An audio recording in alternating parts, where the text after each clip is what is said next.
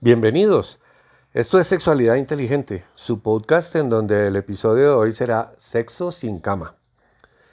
Es que sexo y cama están tan usualmente relacionados que para muchas personas es inconcebible el uno sin la otra. Al parecer, nuestra mayor comodidad para realizar el acto sexual actualmente depende de una posición en la que la gravedad no nos afecte mucho y que permita ciertos movimientos con poco esfuerzo y suele ser la solución a esa inquietud del hacerlo acostados en la cama. Tanto es así que como sinónimo de realizar el acto sexual aparece la idea de acostarse, se acostó con, es equivalente a realizó el acto sexual con. Más aún, si en lugar de realizar el acto sexual se va a hacer el amor, entonces por un cuestionable respeto dicen que ello se debe hacer en una cama. No sabemos cómo se pasó de un animal en posición dorsoventral, que ya lo hemos mencionado, en la penetración desde atrás, a la que para muchos es la innegociable propuesta de satisfacer el deseo sexual en una cama y en la posición del monje, o sea, en una penetración ventroventral de frente y con él encima de ella.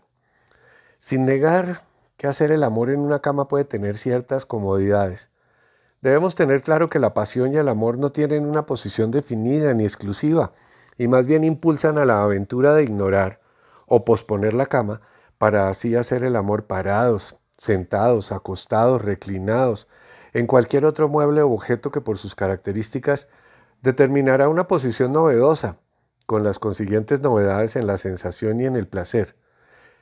No es lo mismo hacer el amor en una cama que en un sofá, en una silla, en una hamaca, sobre una mesa, sobre una repisa. No es lo mismo hacer el amor en una cama que en un carro, en un ascensor, en una escalera, en un baño, en una oficina, en un avión. Fíjense la cantidad de alternativas. Es que lo que cambia no es solamente el sitio, sino que la aparente comodidad o incomodidad de estas situaciones diferentes ofrecen tanto sensaciones diferentes como emociones diferentes.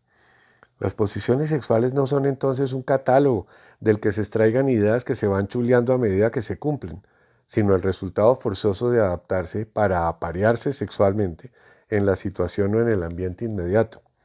Es que no se necesita leer el Kama Sutra para identificar la posición sexual más adecuada, dentro de un carro, en una hamaca, en el baño de un avión o en un cuarto de San Alejo. Hacer el amor en esos sitios o situaciones no solamente implica asumir posiciones novedosas, obvio, y disfrutar contactos físicos diferentes, penetraciones diferentes, movimientos y esfuerzos diferentes, sino que adicionalmente implica también disfrutar de las emociones resultantes de sentirse aventureros, vividores, clandestinos, atrevidos y únicos.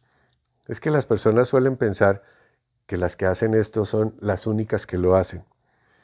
Cuando la gente se pregunta cómo hacer para romper la rutina de su vida sexual, lo primero que debe tener en cuenta es cambiar el sitio o la situación para hacer el amor y ya con ello tendrá una muy buena dosis de novedad. Atrévase.